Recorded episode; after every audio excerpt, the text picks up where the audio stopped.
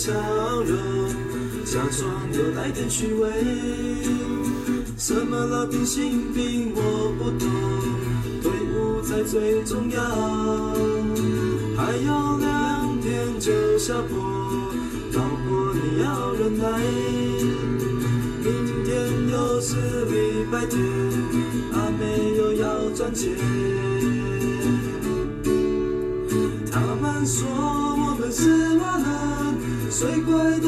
天堂。集训队的小老弟要忍耐，一件不事就有烟抽。只要到一天的完了，米球就挂在头上。一年三百六十五天，为何又多一天？这少年的传统我不懂，老大哥没有交代。放假天，戏子完毕都是鬼。他们说我们是瓦人，水鬼都上天堂。集训队的小老弟要忍耐，不要后悔当上瓦人。各位听众，大家好，欢迎收听军事漫聊，我是王明忠。今天啊，为各位讲一个啊比较灵异的故事，也就是说啊，讲一个我当年在情报学校收了一个任务。这个任务呢，说难说难呐、也很难；说简单也很简单。做什么嘞？就是做一个铜像的谦卑仪式。这怎么说呢？话说从头啊，当年呐、大概在一百零三年的时候啊，我们在情报学校的位置是在山竹窟那边啊，阳明山的山竹窟。然后呢，那局本局本部在芝山岩嘛，在阳明山脚下。那半山腰呢，就是大局国安局。那当时的局长呢是李祥宙上将。那李上将呢很体恤他们安全局的员工的人员，所以他们有个小公园叫做荣园，然后想把荣园呢改成一个让大家可以休息、喝咖啡、聊天的地方，就是下午啊，他们那种办公之余啊，可以啊有个休闲的地方。那那个位置还不错，可是呢，就卡了一个，就卡了一个铜像在那边，半身铜像，上面写就是李李炳明烈士的铜像。那李炳明是何许人也呢？其实啊，李炳明呐、当年是我们军情局啊海上突击队队员。这什么样的单位呢？当时啊，因为啊，我们呐、为了要进大陆去收集情报，想方设法用各种方法要渗透到大陆，例如啊，空运啊，对不对？我们用用黑蝙蝠中队的飞机载少数的情报员，让他们空投到大陆去，不然呢、就是啊渗透进去啊，从啊边泰缅边界，对不对？我认识一个老将军啊，他说啊，一毕业啊，军校一毕业啊，就被送到啊泰缅边去打游击，打了好几年呐、才回来台湾情报局继续任职。再来就是用海上突击的方式，就像类似啊陆军的蛙人，跟啊陆战队的蛙人一样，就是啊，那那军情局自己也有一支啊类似的部队，就是海上突击大队。那这个大队呢，也是啊招收一批啊亡命之徒，配备啊最精良的装备以及啊快艇，然后时常啊渗透大陆，截取情报，或者是啊收集啊各类型的情资，非常的、勇猛剽悍。啊，那李炳明呢，就是中李炳云中尉啊，当初啊就是其中的一员，中一员。那就是在民国五十四年六月二号的时候，李炳明啊，率着十四个人员搭乘啊两条胶州，就是快艇啊，载运了武器弹药，然后啊，从啊淡水出发，一路啊，各位知道开到哪里吗？山东省啊，你看他开多远啊？开到啊，山东省，山东省啊，对吧？龙龙城县，就是靠海的县城。然后啊，对啊，岸上的共军守军啊，实施啊袭扰战斗。那这十四个勇士呢，就啊跟啊。中共的海防部队啊，发生了激烈战斗，然后呢，啊，他们迅速的攻占了中共的一个碉堡，获得啊若干的情报资料，拿到了一箱的资料，然后眼看着啊袭扰的突击任务啊已经完成了。李炳明呢，就掩护啊其他的其他的队员呐撤退，在掩护撤退的同时啊，不幸啊中弹，身负重伤。然后啊，他们还那卓林兵呢，还是把他左左右邻兵呢，还是啊把他。运上了小艇，然后他们啊就坐着小艇啊，准备啊要回到台湾。那因为第一个李炳明啊伤势很重，然后小艇回台湾路上呢又迷航，最后呢由南韩呐救起来，南韩的部队啊把我们救救起来，就送到了南韩去。那李宗伟呢，也因为伤重不治死亡。那当时的艇员呢，当时的队员呢，还是坚持要把他遗体啊带回台湾。所以啊，民国五四年啊，空军啊就派一个专机啊，把这个李炳明烈士啊遗体啊运回来，运回来。那当时的先锋蒋公啊。还颁赠了成功成人的挽联跟啊金钟状，各界啊也纷纷啊派员致祭。啊，这次任务也叫海虎专案啊，是登记是啊有案子，是登记在案的。所以啊，李炳明烈士啊也入祀了忠烈祠，并且在当时的极乐殡仪馆呢举行了盛大的公祭仪式。那为了感念他的壮烈牺牲呢，就在现现在安全局啊，荣园呐这个地方啊，给他给他安了一个铜像，纪念他，供后世人啊瞻仰。为什么安全局呢？因为那个时候安全局还没有搬到啊阳明山这边来，所以那块地那时候是啊。那块地啊，那个时候啊，是啊，情报局的。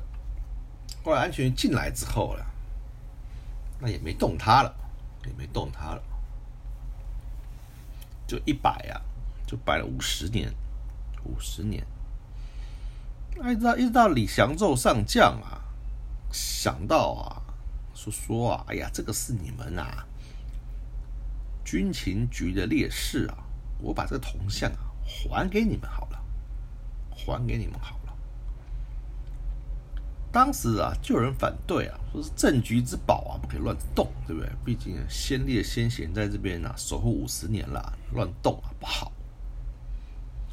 然后呢，我们呢，情报局长呢，刘中将嘞也觉得，哎呀，在在这边啊，五十年了，就不要动他了，没有接受，没有接受。后来那李三做上将嘛，学长没办法，强烈要求下，那局长刘中将只好答应说：“那那我们就找地方安置好了。”后来就想到了我们学校。第一个，我们学校啊，依山傍水啊，是个好地方。第二个啊，放在学校里啊，啊，也可以当成啊学生啊这个效法的榜样。后来就找到啊学校一个角落，啊，学校一个角落，然后啊为他做了一个新的基座。那当时工程的规划呢，就只是要啊把铜像啊。拉起来，然后往送到我们山上来安上去就好了，就好了。那想说只是一个铜像嘛，所以啊，我们就找一个吊车公司啊来吊，用一百吨吊车来吊，结果吊不起来，重，吊不起来。后来呢，又派了一辆四百吨吊车来啊。才把铜像吊起来，然后再到我们学校里边。然后呢，那奇怪事情就发生了。这一百多人吊车回去之后啊，就抛锚了，就抛锚了。那老但老板呢就觉得啊，是不是这个铜像可能不想走啊，被硬拉着啊，被硬拉走了，不高兴，不高兴，还打电话。提醒我们啊，要小心，因为座子是新的，铜像是旧的。然后呢，我们呢就啊要把那个铜像安在新座子上，怎么安呢？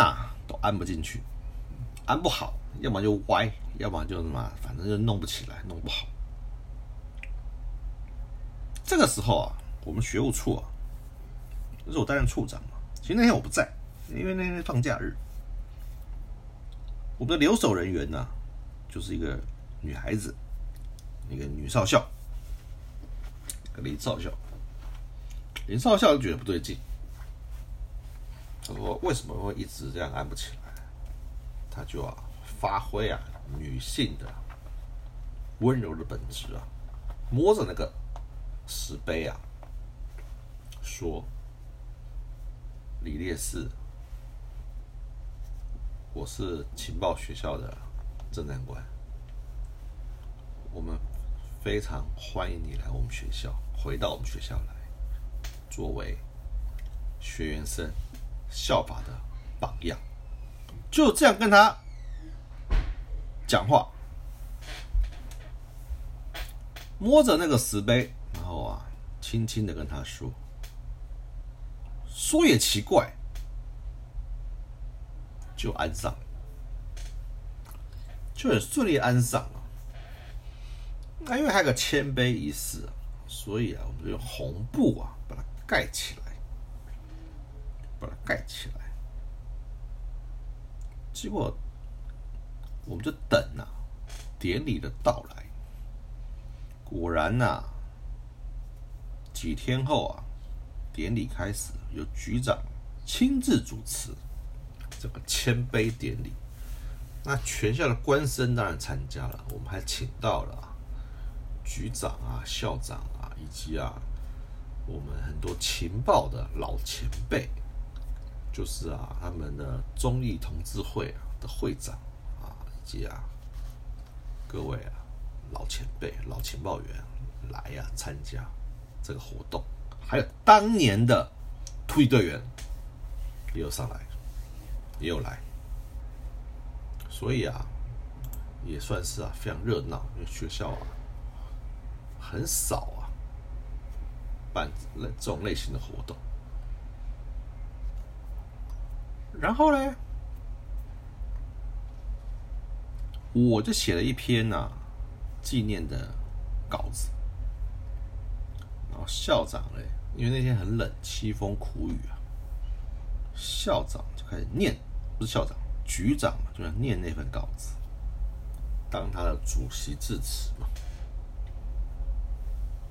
就念到一半的时候啊，突然啊，刮起一阵怪风，一阵啊旋风，把周遭树叶啊通卷起来，就像个小型龙卷风那样。底下议论纷纷，就说啊，烈士回来了，烈士来了。我相信，因为我站在后面，我整个。背脊发凉，整个背脊发凉。我相信啊，烈士回来了。就在那那一刹那，他心甘情愿的到我们学校来继续守候，因为之前他是不想动的。我绝对相信他是不想动，所以。烈士终于愿意来我们学校了。这事还没完哦，这事还没完哦。虽然烈士啊已经啊安全的、安全的、平安的到达了，可是当初啊。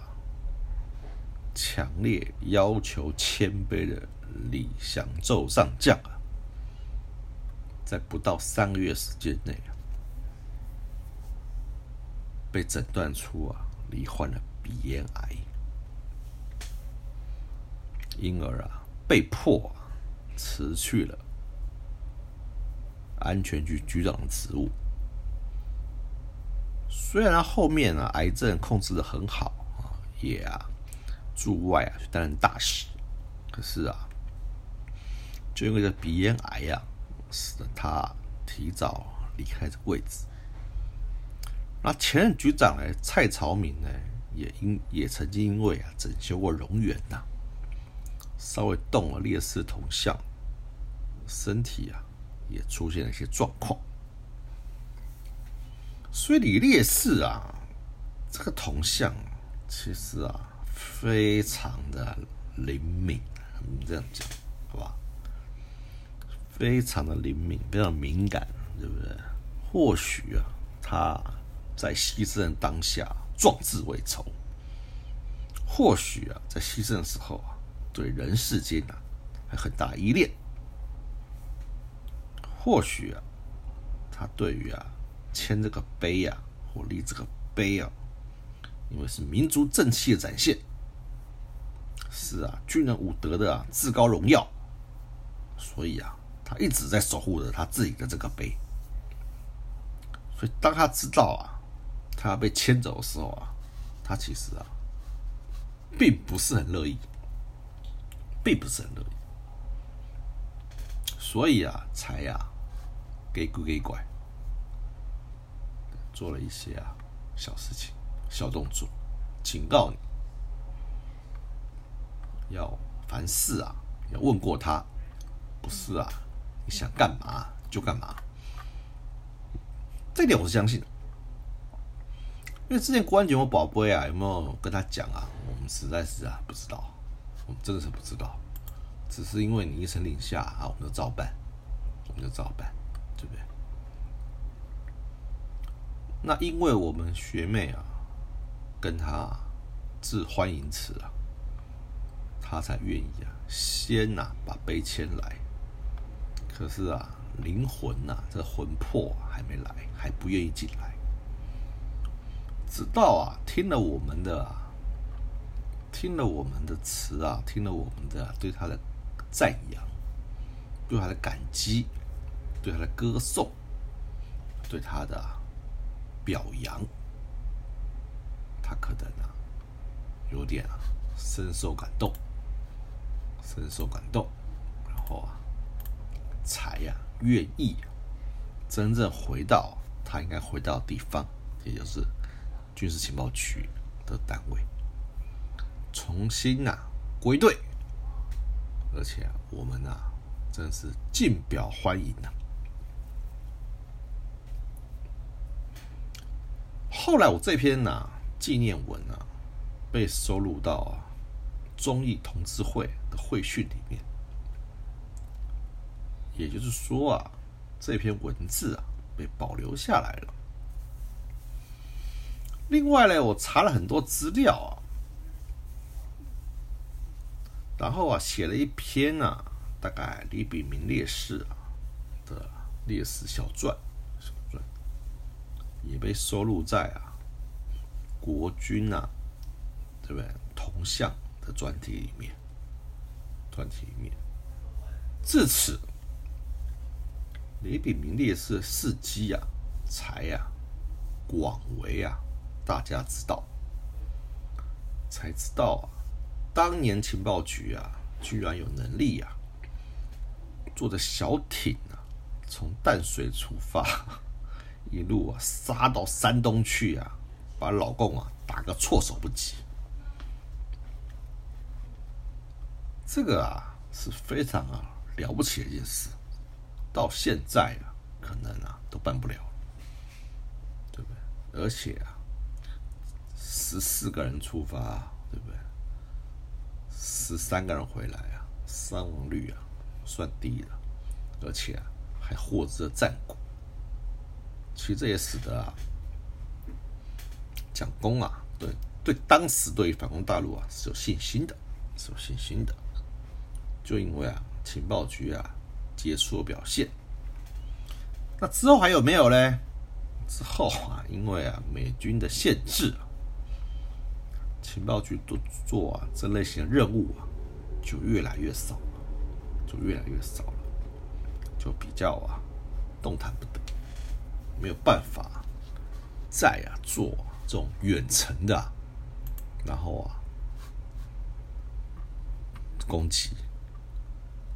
就没有办法再啊继续啊做这种突击任务，因为啊今天我能到山东，我明天就可以浙江，我后天去广东，这样到处袭扰中共啊，会造会让他们造成啊很大的困扰，很大困扰。如果啊再配合啊陆军的挖人部队啊以及啊我们的。特战部队，还有啊，在啊泰缅边境的那些啊那些啊部队啊，如果同时对中共产生袭扰的话，必定啊会让他们产生啊非常大的困扰，非常大的困扰。而啊老蒋总统啊，就在等这个时机啊，然后伺机啊挥师啊反攻大陆。当然了，那是当年打的如意算盘啊，现在啊已经啊没有办法了，没有办法了。所以啊，今天讲的故事啊，叫做啊不肯走铜像啊，就是跟各位啊说明一下，其实啊重点不是在啊铜像肯不肯走，而是李烈士的事迹啊，要让大家知道。要让大家知道，说啊，在那个年代啊，在海峡对抗年代啊，有这么一群人，对不对？每天啊，过着没有明天的生活，对不对？坐胶舟，携带武器去打仗，然后啊，壮烈成人，在台湾啊，孑然一身，对不对？然后帮他立个铜像啊。帮他立个铜像啊，来感念他。对啊，台湾的付出，对中华民国的贡献，这样子啊，我们啊要永远记得啊这样的烈士，才啊不辜负啊我们后期啊老弟啊，对不对？才啊不要让人家觉得啊我们啊。辜负了前人的牺牲奉献，切记切记，不能忘，绝对啊，不能忘。对，因为啊，这种东西啊，军队精神啊，是啊，军队精神呢是一脉相承的，绝对不会因为啊外力的干扰啊或怎么样啊而啊造成啊一些啊精神上的丧失啊。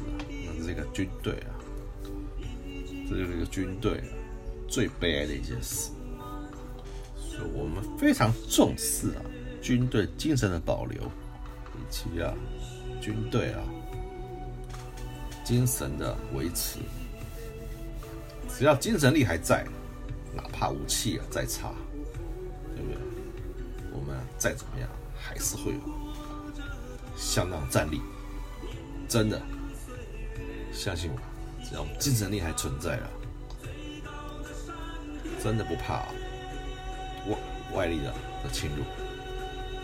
今天啊，就讲到这里，我们啊下回啊再见，拜拜。